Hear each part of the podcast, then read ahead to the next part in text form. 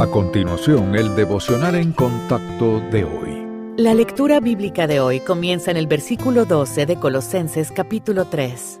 Vestíos, pues, como escogidos de Dios, santos y amados, de entrañable misericordia, de benignidad, de humildad, de mansedumbre, de paciencia, soportándoos unos a otros y perdonándoos unos a otros si alguno tuviere queja contra otro de la manera que Cristo os perdonó, así también hacedlo vosotros. Y sobre todas estas cosas, vestíos de amor, que es el vínculo perfecto. Y la paz de Dios gobierna en vuestros corazones, a la que asimismo fuisteis llamados en un solo cuerpo. Y sed agradecidos. La palabra de Cristo more en abundancia en vosotros, enseñándoos y exhortándoos unos a otros en toda sabiduría cantando con gracia en vuestros corazones al Señor con salmos e himnos y cánticos espirituales. Y todo lo que hacéis, sea de palabra o de hecho, hacedlo todo en nombre del Señor Jesús, dando gracias a Dios Padre por medio de Él.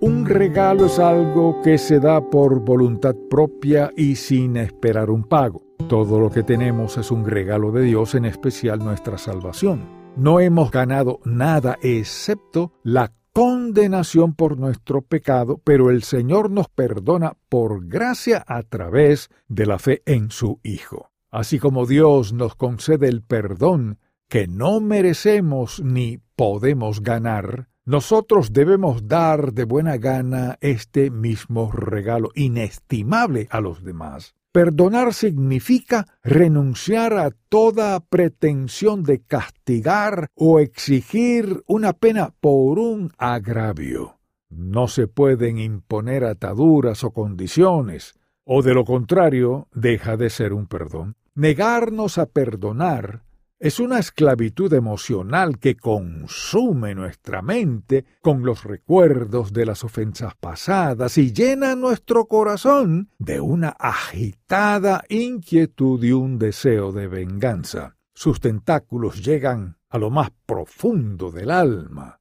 afectando la salud espiritual y física. Pero el que se reviste de un corazón de amor, compasión y perdón recibirá la paz de Cristo.